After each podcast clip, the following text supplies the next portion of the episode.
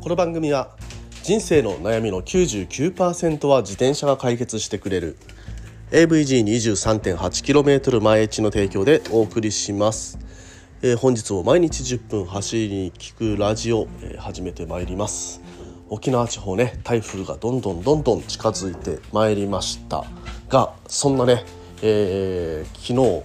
まあ昨日今日今日ねもうあの風強くなってますのでねもしね出勤まだ今日まででないといけないという方はね十分お気をつけて、えー、出勤なさってくださいということなんですけれども、えー、昨日ですね実はですね自転車のガイドツアー、えー、やってまいりました。えー、まああの泣き陣から辺戸岬までっていう工程だったんですけれどもね、えー、奇跡的に天気が、えー、持って、まあ、全くね雨も降らずむしろね国神ぐらいの時からあのー、晴れましたね。はい。めちゃくちゃ晴れました。で、えー、まあ気づけばねヘドに着いた時に気づけばもうあの、顔が真っ赤と、えー、日焼け状態とやばい状態になっていましたがまあ帰ってね、えー、ちょっとね嫁がねパックを持ってましてそのパックを、えー、私がね寝てる時にねあまりにも顔が赤いんでね、えー、パックを勝手に、えー、してたということで朝起きたらえー、ね、あの顔の赤みが引いていたというところでございます。やっぱりねこのあのパックすると、えー、そういうね顔の赤み、えー、引くんだなっていうのをね 改めて思いました。あの肌のケア大切だなという話でございました。はい、えー、ということでね今日も本編いきましょう。チェケラー。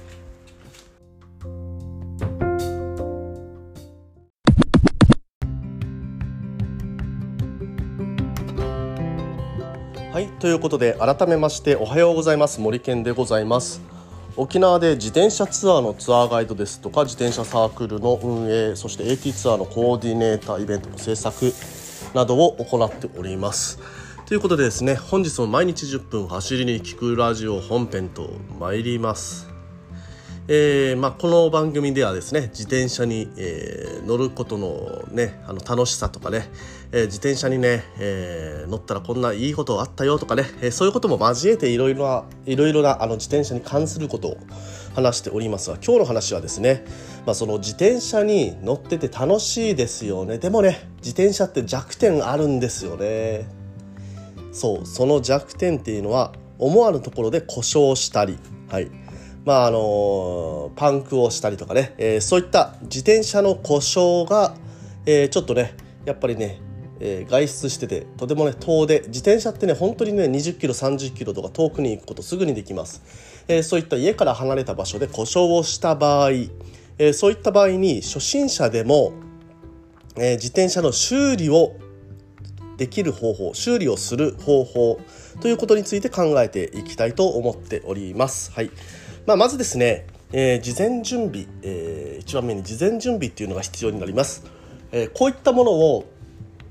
揃えておくと、まあ、あの自転車がね、えー、壊れた時でも自分で修理できるようになりますよというね、えー、道具があります。まああのー、ちょっとね大きな故障ですと外出先でね修理するっていうことが難しいこともありますのでこういった道具をぜひ家に揃えておきましょうというような道具になります。えー、まず1つ目ですね。六角レンチこれは基本ですね、えー、外出している際も、えー、持ち運んでいただきたいようなものになります。六角レンチ、え続いてタイヤレバー。これもね外出先でも持ち歩きましょう。でチューブパッドあチューブパッチキット、えゴムのりとあとあのパッチですね。はい。このセットですね。はい。で、え続いて空気ポンプですね。はい。えー、外出先ではあの小さい携帯ポンプこれを持ち歩くことで、えー、パンクの際に修,、えー、修理できることが 修理することができます。はい。えー、続いてチェーン工具ですね。チェーンカッターとか。えーと、クイックリリースのリンクとかね、えー、そういったものを持っているともしね、えー、チェーンが切れた時にも対応できます。チェーンってね切れるんですよ。時々。本当に。でもそれもね何の前触れもなくいや前触れはあるからなんか変則がね、えー、ちゃんとワイヤーもあの調整したのに変則が効かないなって時はチェーンが伸びてる証拠、えー、でございます。そういった時にねチェーンがねバチーンと切れることもありますので、えー、そういう時は、えご注意です、え続いてワイヤーカッターですね。これはねまあほとんど家に帰ってから使うものにはなると思いますが変速機がね、え、変速のワイヤーが切れた時とか、えー、そういった時もワイヤーカッターを使って一旦ね、えー、ワイヤーを切ってでそれで修復作業というのをやっていきますね。はい。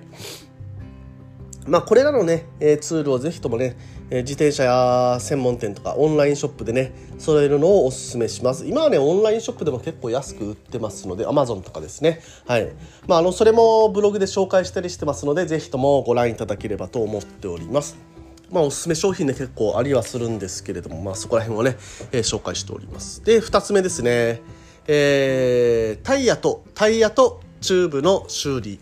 はいまあ、パンクはありがちですよね。はい。で、まあ、あの自転車の一般的な問題、まあ、一番ね、えー、一般的な問題の一つはパンクですと。で、パンクした場合はどうしたらいいかというと、まずタイヤレバーを使ってね、タイヤをリムから外す。で、次にパンクしたチューブを取り出して空気を、まあ、完全に抜きますと。で、チューブに穴がある場所を、えー、次はね、見つけます。これ見つけ方はどうやってやればいいかっていうとチューブを膨らませてで、まあ、あの指をね、えー、這わせていってあここから空気が漏れてるなっていうのを指で感じるもしくはね、えー、それでもわからない場合は水につけて、えー、で空気がどこから漏れてるかなっていうのはねその気泡を水泡を見つけて、えー、どこから漏れてるっていうのを確定すると、えそれが必要になりますただね水につけるとあのまたねその水気を拭き取ってからえ、タイヤの方に入れないといけないっていうねちょっとねまたプラスアルファで、え、2段階ぐらいね、え、手間がかかりますので、まあ、水につけずに見つかるようでしたらそれがね一番かなと。はい、で穴を見つけたらパッチキットの指示に従ってパッチを貼ります。でパッチが完全に乾いたらチューブタイチューブをタイヤに戻してでタイヤをリムに戻しますただですねこのねチューブをタイヤに戻す前にタイヤの方に、えー、その異物えー、パンクの原因となったものが残っていないかどうかそれはねタイヤの内側を指を這わせてで確かめてみて。で外側から見ても、えー、何か刺さってるものはないのかなっていうのを一周ねじっくり見てから戻してください。で最後にポンプを使ってタイヤを適切な圧力まで膨らませます、まあ、これがねタイヤが、えー、パンクした時の対応となります、はい、で続いてですねチェーンね。チェーンのメンテナンス。えチェーンは定期的に清掃と潤滑を必要とします。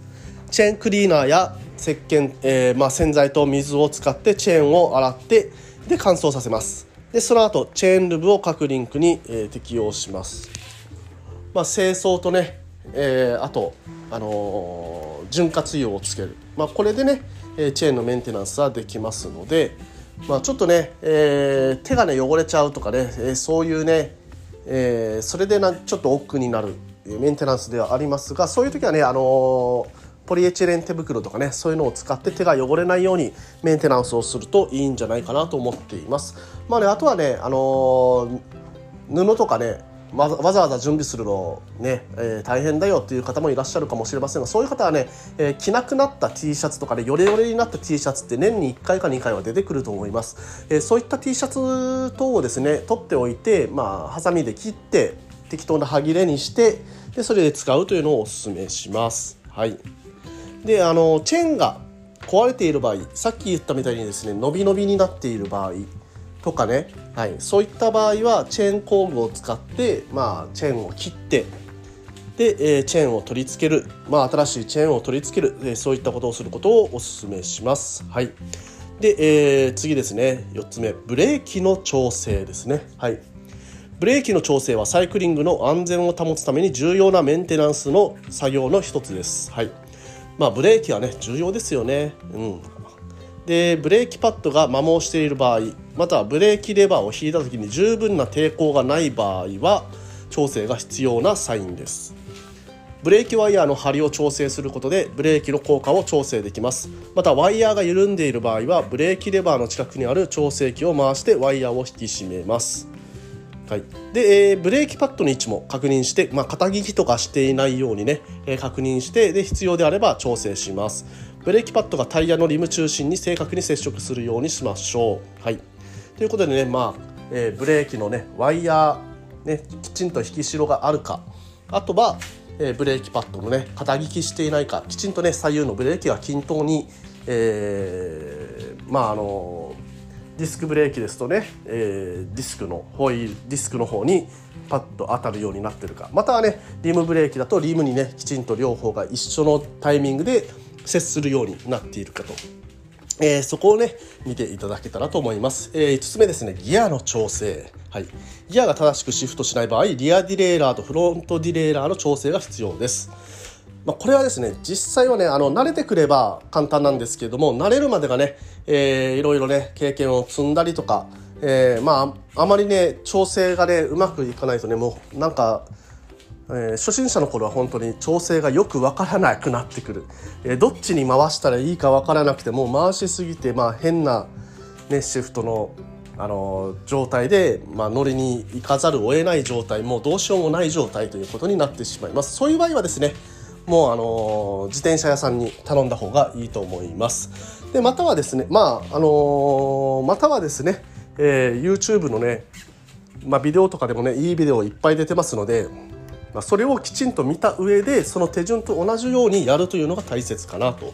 思っております。で、えー、続いて定期的な清掃ですね。ロードバイクは定期的に清掃することが重要です。汚れや塩分は部品の摩耗を早めてパフォーマンスを低下させます。えブラシやスポンジ石鹸と、え水等を使ってバイクを洗って、まあ、特にねタイヤチェーンギアなどの部分を丁寧に清掃しましょうと。まあ動く部分をねきちんと清掃することでえ自転車に長く乗れますよというところです。で、えー、7つ目自転車の保管ですね。自転車の保管もメンテナンスの一部ですよというところでございます、まあ、直射日光とかね雨風、えー、それが当たるようなところにはなるべく置かないようにしましょう。で長期間使用しない場合でもタイヤの空気圧を維持して、まあ、タイヤがねぴょこんとなった状態にずっとしているとそのね、えー、タイヤっていうのが、あのー、まあ、その形のまんまあの保存されてしまうことになりますのでちょっとね、えー、タイヤの空気圧というのも適切に入れながら保管していただくのがいいかなと思っております。で最後8つ目ですね。まああのどうしようもない時はプロのえ助けをプロに助けを求めましょうという話でございます、まあ、自分でね修理ができないと思ったところはねプロにね話を聞いてみるということが大切でございます。はい、ということでね皆さんねメンテナンスきちんとできてますでしょうか、まあ、初心者の時ほどね、えー、いろんな人に話を聞いてきちんとねメンテナンスをするということがあの必要になってきますのでまあね自分の自転車大切にしてあげてください。ということで、えー、本日はここら辺にさせていただきます。毎日10分走りに聞くラジオでこういったような自転車に関する Tips と毎日10分話しております、えー、今日の話ね面白かったなとかまた聞きたいなと思う方はぜひともフォローしていただいて明日も聞いていただけたらと思います、え今日はね台風近づいてきてます沖縄地方。皆さんねお足元気をつけてもし外に出るときは、えー、何かね物が飛んでこないかね気をつけながら歩いていただければと思います。それではね今日も皆さん気をつけていってらっしゃい。